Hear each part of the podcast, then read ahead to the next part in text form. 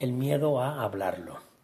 Si una persona sabe menos que nosotros, no vale la pena preocuparnos por su crítica, si es que la hay.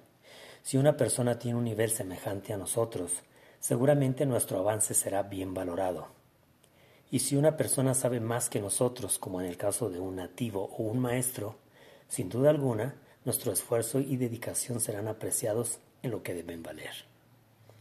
Muchas personas piensan en inglés bastante bien, aunque no se atreven a expresarse. Luego escuchan las frases que pensaron y se dan cuenta de que no estaban tan mal, pero nunca se atrevieron a hablar. Es miedo al ridículo, dicen algunos. Aquí es conveniente recordar que el idioma que estamos aprendiendo es un segundo idioma, y si con nuestro idioma nativo nos equivocamos, entonces equivocarnos en un segundo que estamos aprendiendo debe ser entendido como algo lógico.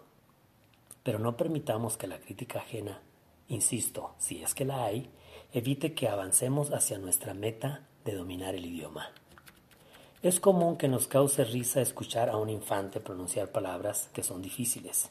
Es probable que nuestro hablar haga reír a los escuchas, así como nos reímos de personas que tratan de hablar el español como segundo idioma.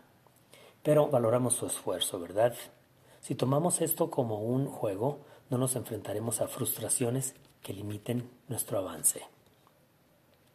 Algo común cuando al fin nos atrevemos a hablarlo es que lo hagamos con un volumen muy bajo, como que no queremos que nos oigan terceras o cuartas personas.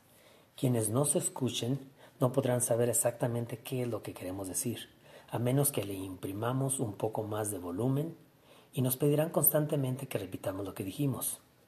Una señal que indicará que no estamos hablando bastante fuerte será cuando las personas se inclinen hacia nosotros o hagan un gesto de extrañeza ambas cosas. Si es necesario, hay que gritar lo aprendido.